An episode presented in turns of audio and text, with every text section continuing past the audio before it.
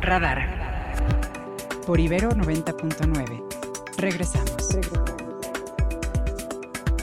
Estas son las noticias. Estas son las noticias.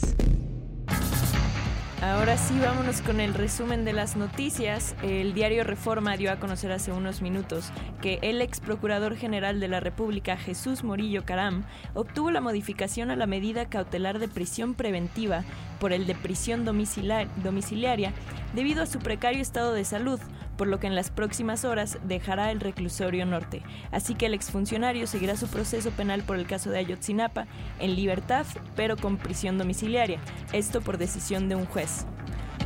Y el expresidente mexicano Ernesto Cedillo habló en una conferencia sobre las características que debería tener el próximo presidente de México. En una conferencia del Foro Global sobre problemas de disparidad en América Latina, Palestina e Irán, el del Instituto Person, un centro de investigación de la Universidad de Chicago, el expresidente Cedillo comentó a los participantes que la próxima persona que ocupe la presidencia de México debería asumir la responsabilidad de sus actos y que no culpe a otros, además de que no explote las necesidades de la gente con un discurso demagógico sin decir nombres. A partir del 9 de noviembre se cerrará el tramo Valderas Observatorio de la línea 1 del metro y no habrá plazo para su reapertura, pues se realizará segunda fase de modernización de toda la línea rosa. El lunes 6 de noviembre iniciará la operación del servicio de apoyo a través de autobuses de la red de transporte de pasajeros desde Isabel la Católica a Observatorio, con el objetivo de garantizar la movilidad de los usuarios que necesitan transportación en las zonas cercanas al tramo en renovación. Y Canadá limitará en 500.000 el número de migrantes que recibirá en 2026. Tras una década de constantes incrementos anuales para reducir el impacto de los recién llegados al mercado de vivienda, el sistema sanitario y otras infraestructuras, según reveló el gobierno del país. El ministro de Inmigración de Canadá, Mark Miller, reconoció que la masiva llegada de migrantes en los últimos años ha provocado problemas en todo el país de nuestro portal.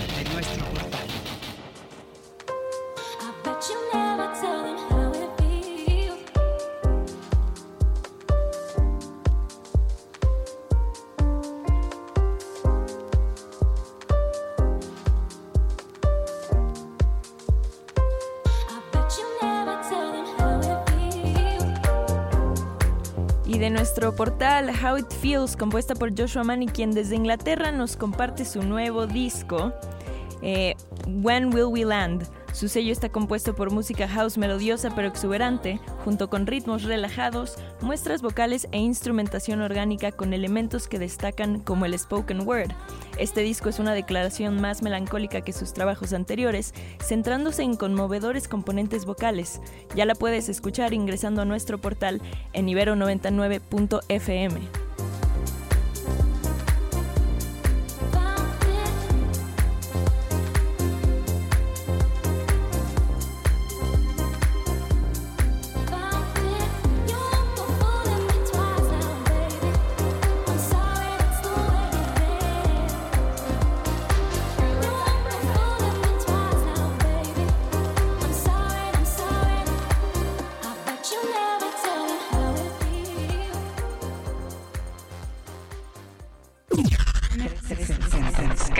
360. Y en noticias internacionales, el expresidente estadounidense Donald Trump y tres de sus hijos declararán hoy como testigos en el juicio civil que continúa en su contra por un presunto fraude en la organización Trump. Se espera que el primero en testificar hoy sea Donald Trump Jr., vicepresidente de la empresa familiar, aunque a unas tres horas de terminar la sesión de hoy, prosigue el interrogatorio de la defensa a un ejecutivo de un banco de inversión, según el diario The New York Post. América Latina y las medidas adoptadas por varios gobiernos contra el crimen organizado y la supresión de derechos civiles son algunas de las principales amenazas a la democracia en Latinoamérica, señaló este jueves en su informe anual el Instituto para la Democracia y Asistencia Electoral. El informe global sobre el estado de la democracia, que cada año elabora este organismo con sede en Estocolmo, resalta que la región tiene un desempeño medio en muchos índices democráticos, a pasar del retroceso generalizado en el último lustro, en especial en Nicaragua, Venezuela y Haití, y una mejoría en el caso de Salvador y Guatemala. Europa El presidente ruso Vladimir Putin ha firmado una ley para sacar a Rusia del Tratado de Prohibición Completa de los Ensayos Nucleares. Dicho tratado, creado en 1996, prohibía los ensayos de armas nucleares para cualquier fin, ya sea en tierra, bajo el agua, en la atmósfera o en el espacio. Con los conflictos en aumento en todo el mundo, muchos de ellos en los que Rusia tiene un papel, esta decisión de retirar la ratificación simboliza el malestar global actual. Asia. Y el ejército de China condenó el paso del buque de guerra estadounidense Peralta y el navío estadounidense Ottawa por el estrecho de Taiwán este miércoles, al mismo tiempo que el portaaviones chino Shandong se encuentra realizando maniobras en aguas cercanas a la isla.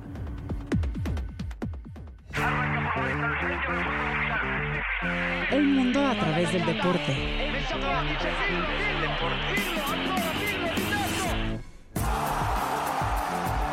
Crack 90.9. Ahora sí, vámonos largos y tendidos con el buen Omar García para que nos platique qué está sucediendo en el mundo de los deportes. Te escuchamos, Omar.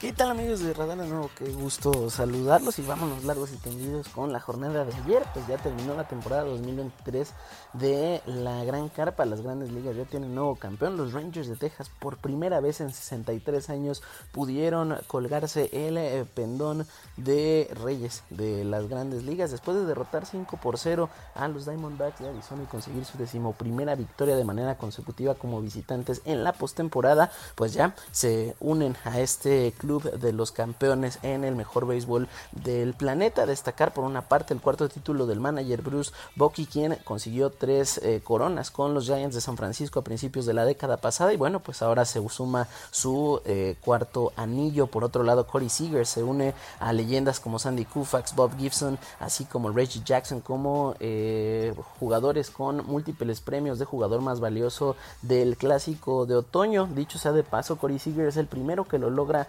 en las dos ligas. Recordar que fue también MVP con el campeonato de los Dodgers de Los Ángeles en el 2020. Curiosamente también en el estadio de su ahora equipo, los Rangers de Texas. Así que con esto termina la campaña de las grandes ligas de béisbol. Por otro lado, hoy arranca la semana 9. Ya estamos en la segunda mitad de campaña de la National Football League con una rivalidad histórica. Los Steelers de Pittsburgh se enfrentarán a los Tennessee Titans, otrora Houston Oilers, que por cierto vistieron ese uniforme la semana semana pasada y con los que vieran justo muchas tardes legendarias ante los Steelers y que fueran rivales divisionales hasta el 2002 con la realineación donde ahí perdieron eh, terreno. Sin embargo, pues todavía ahí la historia queda de manifiesto. Y por otro lado, el despido de Josh McDaniels de los Raiders de Las Vegas pues llama la atención ya que eh, de lo que todavía le deben a John Gruden, otrora coach del equipo y ahora con McDaniels, están pagando los Raiders más o menos 80 millones de dólares a dos entrenadores para que no trabajen para ellos. Así que bueno, pues procesos curiosos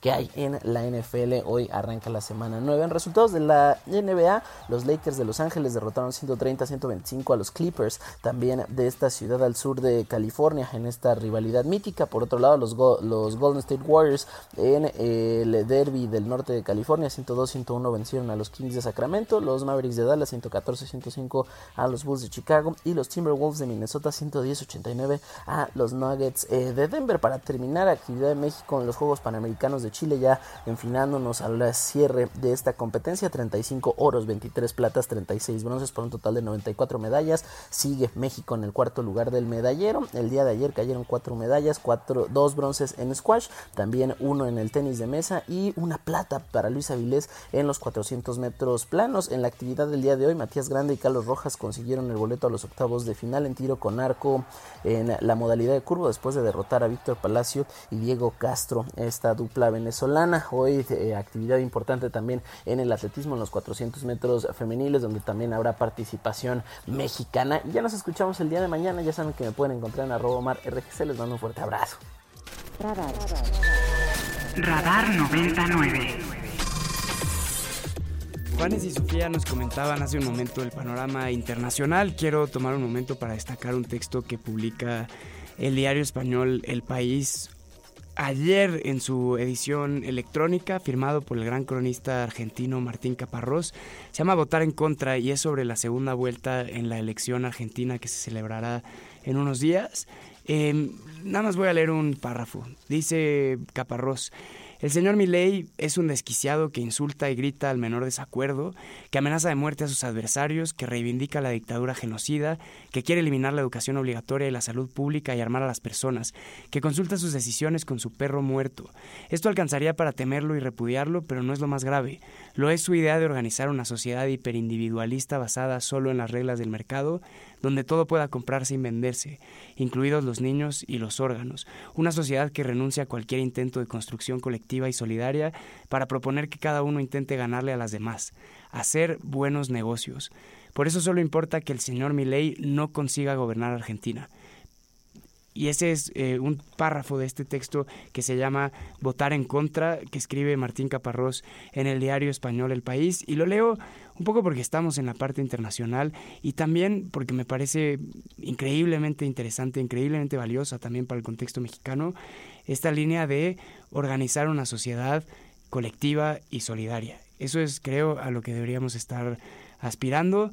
Y eh, regresamos al tema de Acapulco, ¿no? Llevamos toda la mañana eh, escuchando distintas perspectivas, reflexionando sobre lo que ocurre allá. Hemos ya hablado con Luis Miguel González, el director editorial del Economista. Hemos hablado con Lucía Lagunes de CIMAC, con la perspectiva de género. Hablamos con Abel eh, Barrera del Centro de Derechos Humanos de la Montaña sobre lo que ocurre en el resto del Estado. Y ahora eh, le damos la bienvenida a un querido amigo mío, egresado de la Universidad Iberoamericana y director de la American Chamber of Commerce, Pedro Casas Alatriste. Bienvenido de vuelta a la Ibero. Gracias, Rick. Buenos días a ti y a todos. Pedro, tú diriges la Cámara de Comercio más importante del país, representas a un montón de empresas estadounidenses.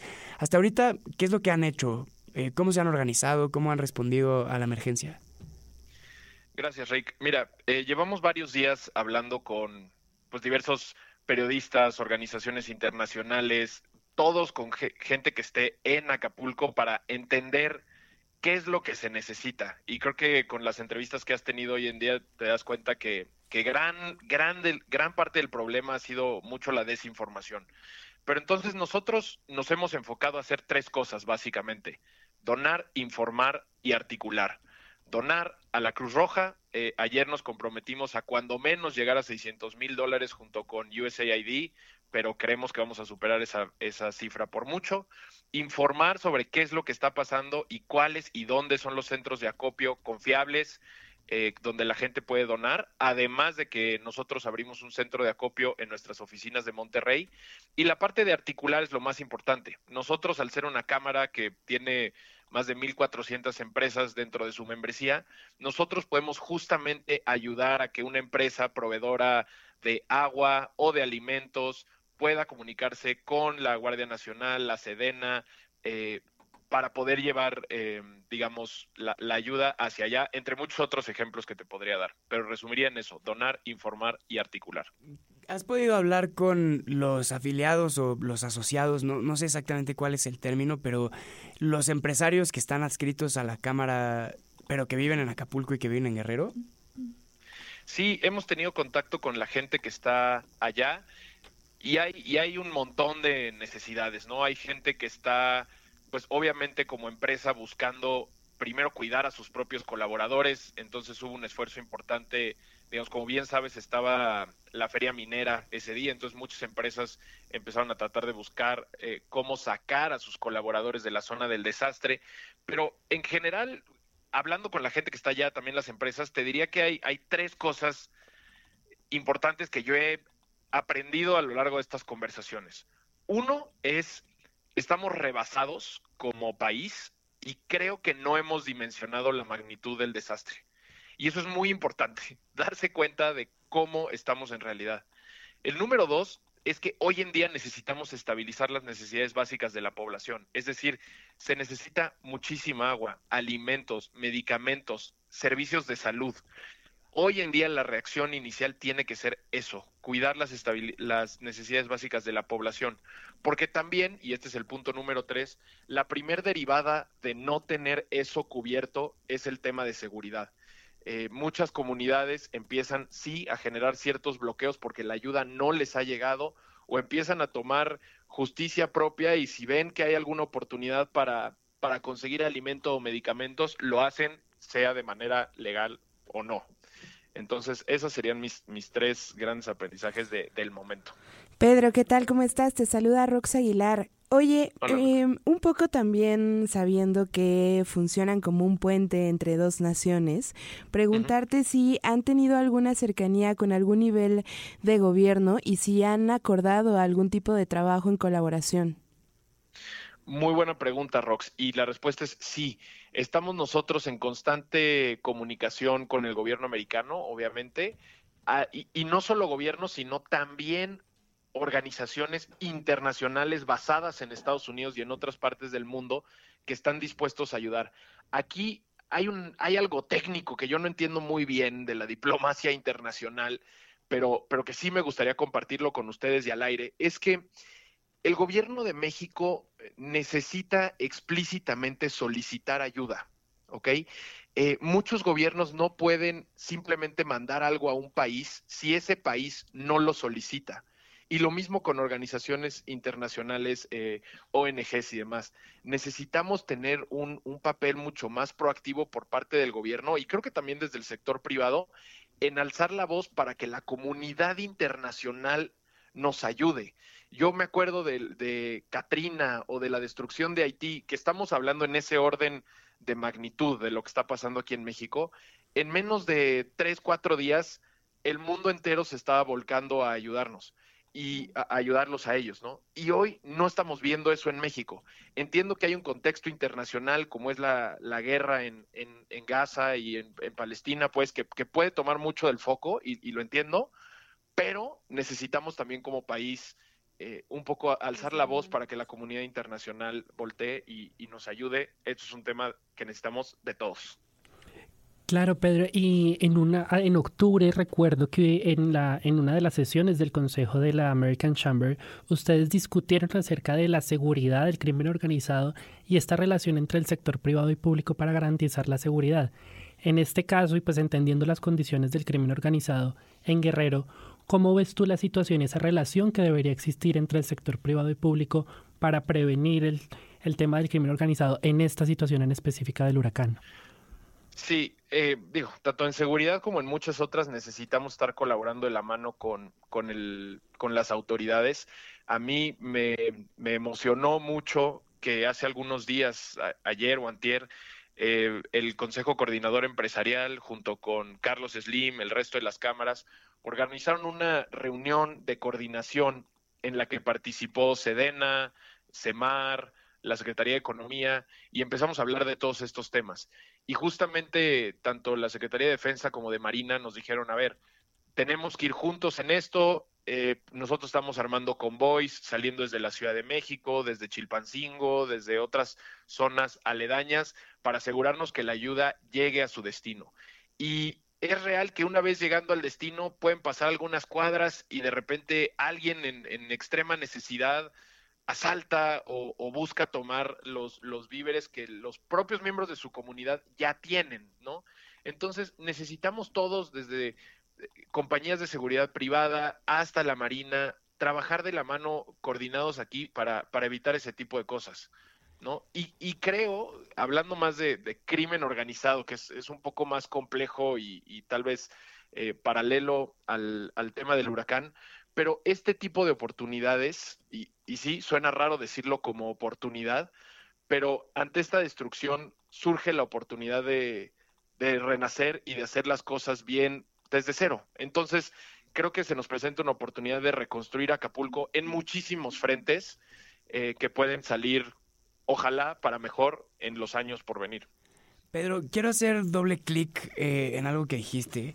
Está rebasado el país eh, en, el, eh, tema de las afectaciones en Acapulco. Está rebasado el país en tanto que no podemos responder.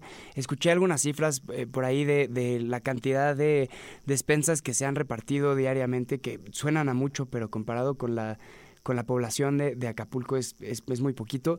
Pero sí quisiera que me explicaras un poco, que desempacaras un poco por qué piensas que estamos rebasados. Eh,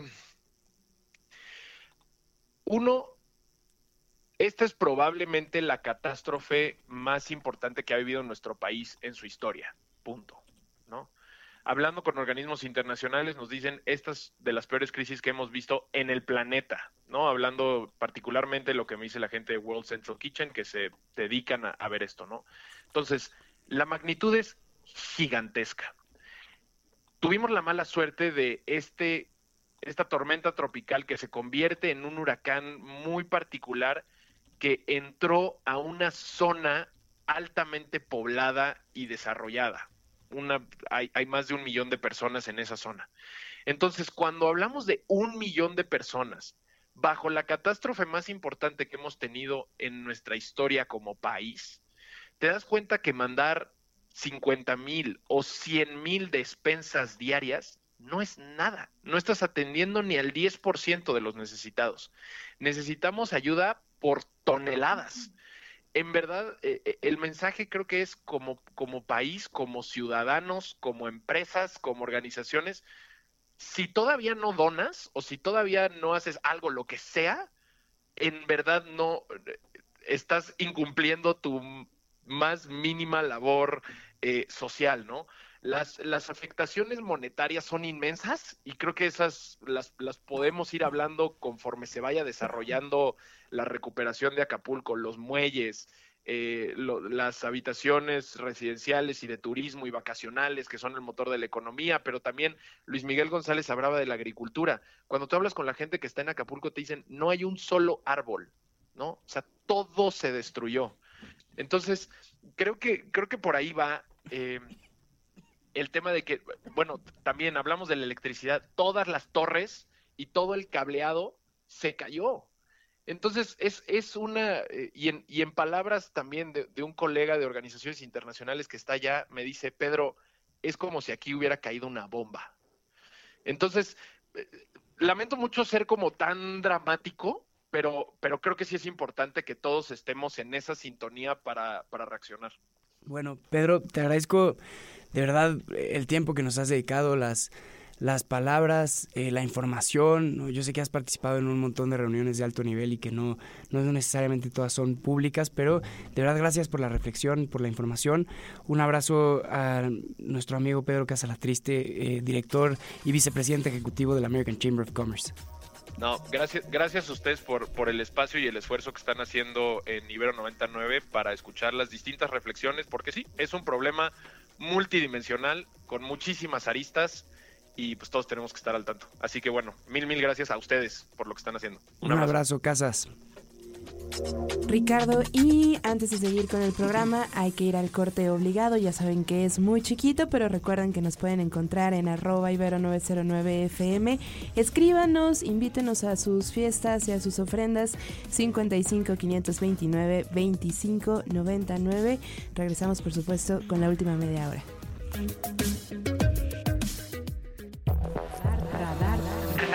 Radar de alto alcance nuestra página ibero99.fm y encuéntranos en Spotify como Radar 99. Radar en el tiempo.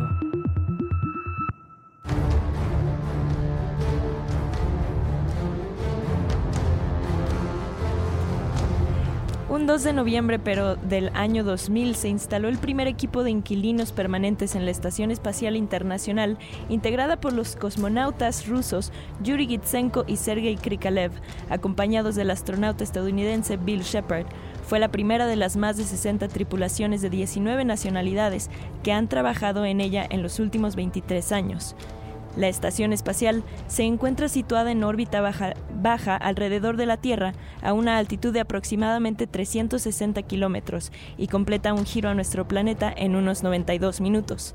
Además, obviamente aquí en nuestro país, celebramos el Día de Todos los Santos, fiesta tradicional de nuestros pueblos, conocida también como el Día de Muertos.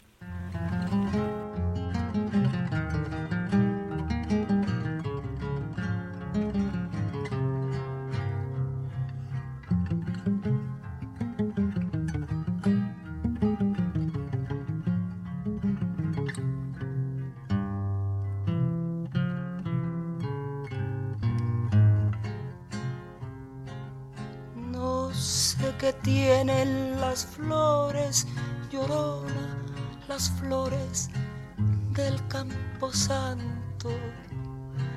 No sé qué tienen las flores, llorona, las flores del campo santo, que cuando las mueve el viento llorona, parece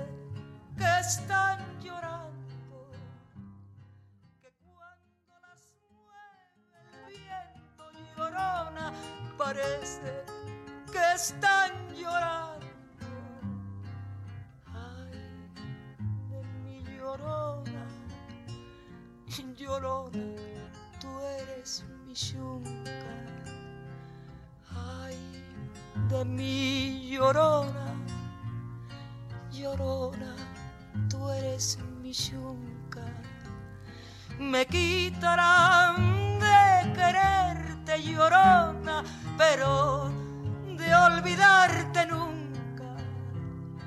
Me quitarán de quererte llorona, pero de olvidarte nunca. Libros que se leen y que se escuchan. Se escuchan. Con Edson Alamilla.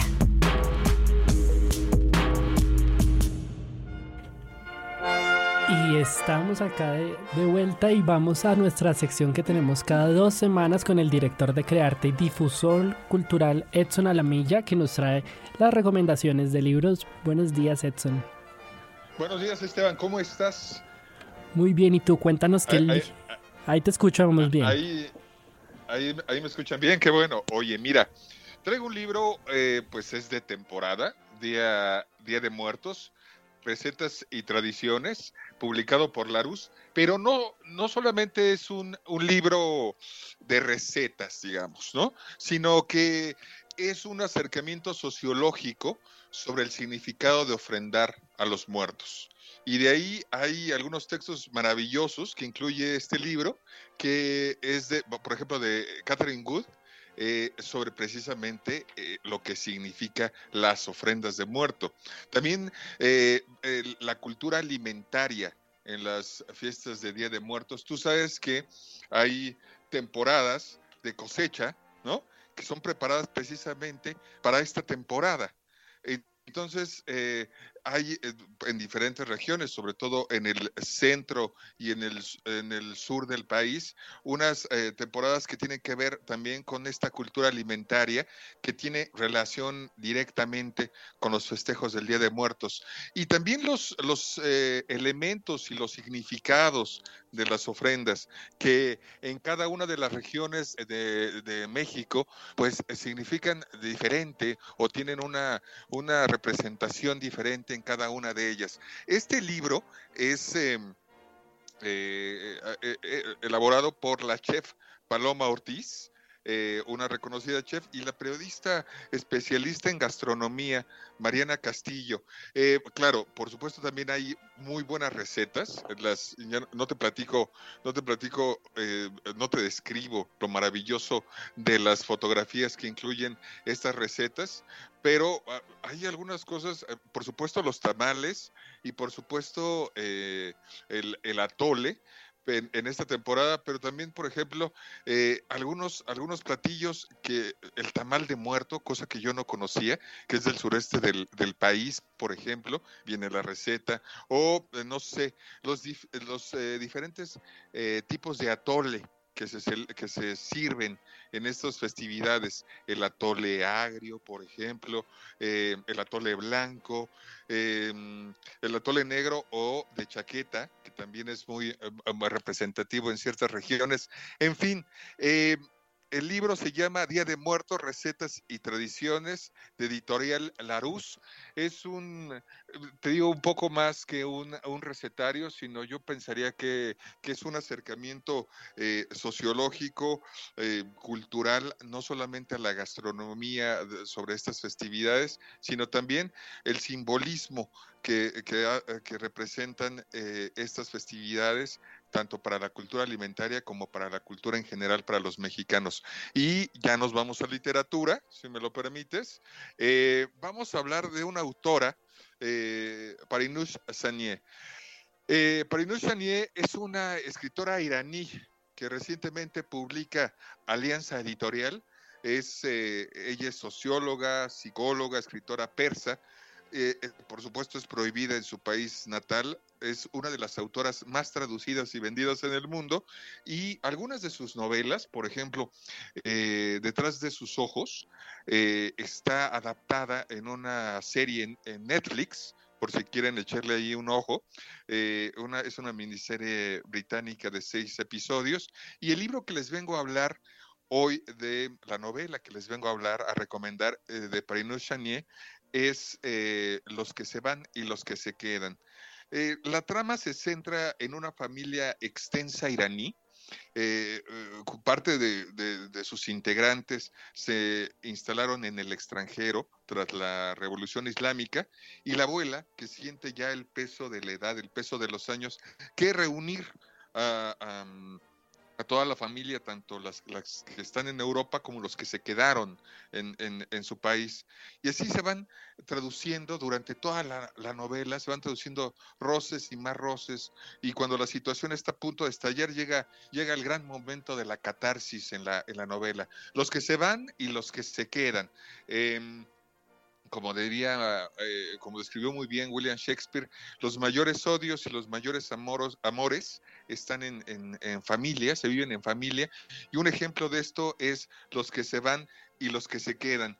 Eh, por supuesto, cada uno de los integrantes de la, de, la, de la familia empiezan a contar sobre sus vidas y pronto de repente todos advierten que no les fue ni sencillo. Los que pensaban que se fueron, eh, eh, que, pensaban que, habían tenido una mejor vida los que se quedaban y viceversa, y al contrario, precisamente empiezan a contar sus, sus sufrimientos y sus diferencias en familia. En fin, los que se van y los que se quedan. Además, eh, eh viene a la Feria Internacional del Libro de Guadalajara, que ya estamos casi a un mes de que se inaugure y será y será una, una experiencia para los que para los que estemos por allá en la feria eh, escucharla escucharla hablar sobre sus historias sobre su literatura y además nunca esta escritora iraní nunca ha pisado eh, Latinoamérica y por supuesto nuestro país.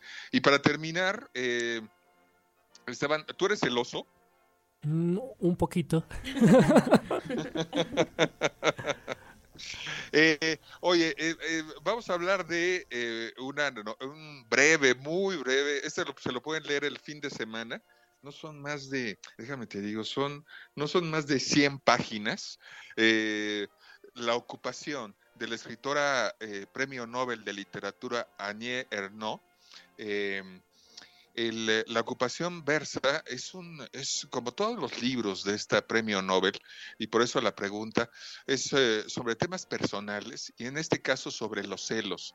Pero lo que hace precisamente Arnier es eh, el tema de los celos puedes caer en algún momento en lo patético en lo risible sabes lo que hace a, través de este de este texto la ocupación publicado por la editorial española Ercé eh, Arnier es un, es un texto desgarrador sobre las pasiones. Es un texto en donde, eh, por llamarlo de alguna manera, es un, un, texto desnudo sobre, sobre todo lo que ocurre en tu cabeza cuando vives el luto de la separación y además de vivir el luto de la separación, vives el demonio de los celos. Y cómo describe esas pasiones sin caer, eh, por un lado, en lo patético, claro, estamos hablando de un premio Nobel de literatura, pero sin caer en lo patético, en lo risible, sino en el infierno que es la ausencia del otro y, eh, y el infierno que te creas en, el pensamiento, en la cabeza, en tus, en tus deseos y en tus y en tus eh, y, en tu en tu cabeza sobre sobre lo que vive el otro cuando no está contigo. Es decir, qué ocurre cuando él me deja o la otra persona me deja es feliz o no es feliz y si es feliz, a mí me carcome no solamente eh, mis pensamientos, sino la pasión que aún siento por esa persona. La ocupación es precisamente la ocupación de los pensamientos, la ocupación de los sentimientos y las pasiones que no necesariamente nos llevan a una mejor realidad, sino nos llevan precisamente a un mundo, a un mundo infernal. Eh, eh Arnier Ernaux Premio Nobel de Literatura, eh, publicada por ERC, el, texto muy breve para este fin de semana, La ocupación. Eh, si quieren leer un poco sobre las pasiones y una muy poderosa literatura, es muy, muy recomendable. Esas son las recomendaciones de hoy, Esteban. Pues muchas gracias, Edson, por, haber, Edson, por habernos acompañado acá y contarnos un poquito más de los libros que nos recomiendas. Es el director de Crearte y difusor cultural. Esto fue Heaven, The Bombay Bicycle Club con Damon Albarn, una rola bastante amena que viene de su último álbum My Big Day, deberían todos checarlo por ahí. Y aprovechamos ahorita de mandarles saludos a Julie Soto que nos escribió al equipo del radar. Buenos días, gracias por las noticias, las entrevistas y saludos. Un saludo para ti, Julie. Un saludo. Yo les pregunto, en la cabina, dije hace rato, como en Morena no hay favoritos para la elección en la Ciudad de México, aquí no hay favoritos en la cabina de Ibero 90.9, a menos que contesten bien la siguiente pregunta. Empezando por allá, Sofía, ¿cuál es tu época favorita de Damon Albarn? Mi época favorita de Damon Es que, ¿sabes que A mí solo me gusta con gorilas. Ok. La verdad. Como gorilas, un, sí, sí, una disculpa. Juanes. Ay, no, yo, eso no se escucha en Colombia. Voy así, estoy justificando que, que, no sé quién es. Rox, sálvanos. yo no voy a opinar tampoco porque ni me gusta gorilas ni soy tan fan en general. Una disculpita. No, bueno, definitivamente. Lo digo además portando mi sudadera de Taylor Swift. Definitivamente no hay, no hay favoritos en la cabina de Ibero 99. El único favorito es Isra, que dio la respuesta correcta. Dice Damon Alban con Blur. Em, bueno, ya nos vamos. Son las 8.56 casi 8.57 de la mañana. No me quiero ir sin antes contarles que el próximo viernes, el viernes 10 de noviembre, vamos a tener una transmisión especial en Ibero 90.9 de 9 de la mañana a 9 de la noche. Se llama Acapulco en la cabina. Vamos a romper nuestra parrilla. Nos salía Ay, discúlpeme usted. Nos aliamos con eh, medios alternativos. Usted me dirá si cuentan como alternativos o no. Pero como Gato Pardo, como Indie Rocks, como Marvin, como la revista Nexos, como Sopitas y como Warp para transmitir 12 horas con voces de todos estos medios y pedir eh, que se siga apoyando a Guerrero, que se sigan haciendo donativos a la Cruz Roja y a instituciones intachables como esa, que vayan a los centros de acopio como los que tiene la Fundación Loyola o como los que tiene la Universidad Iberoamericana. Eso es el próximo viernes 10 de noviembre, de 9 de la mañana a 9 de la noche por Ibero 99. Nosotros nos despedimos. Isra, muchísimas gracias. Sofía, gracias. Muchas gracias a ti, Ricardo, y a todos los que nos acompañaron hoy en cabina. Por ahí, si quieren echarme algún comentario a mi cuenta personal, arroba tu amiga Sofía en X. Eh, pero bueno, sí, muchas gracias. Que tengan todos un excelente día. Juanes. Ah, muchas gracias por habernos escuchado. Muy feliz de estar acá en Radar. Y Rox, gracias por la compañía. Como siempre, muchas gracias, Rick. Nos escuchamos en Tengo otros datos, ya lo saben. Mañana que te escuchen a ti a la una de la tarde y si lo haces mal, que te regañes. Sí, de acuerdo, mándenme, un tuitazo. Bueno, em, acá estamos. Gracias por sintonizar Rivero 90.9. Mario regresa la próxima semana. Los dejamos con Natalia y con Aldebarán. Que les vaya bonito.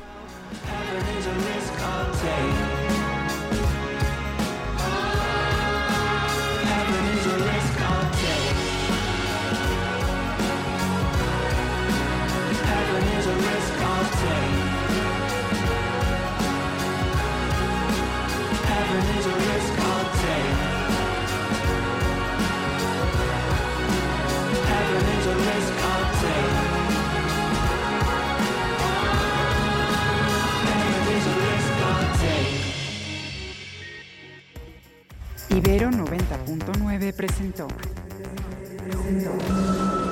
los acontecimientos del día y las voces más actualizadas. Todos captados por Radar 90.9.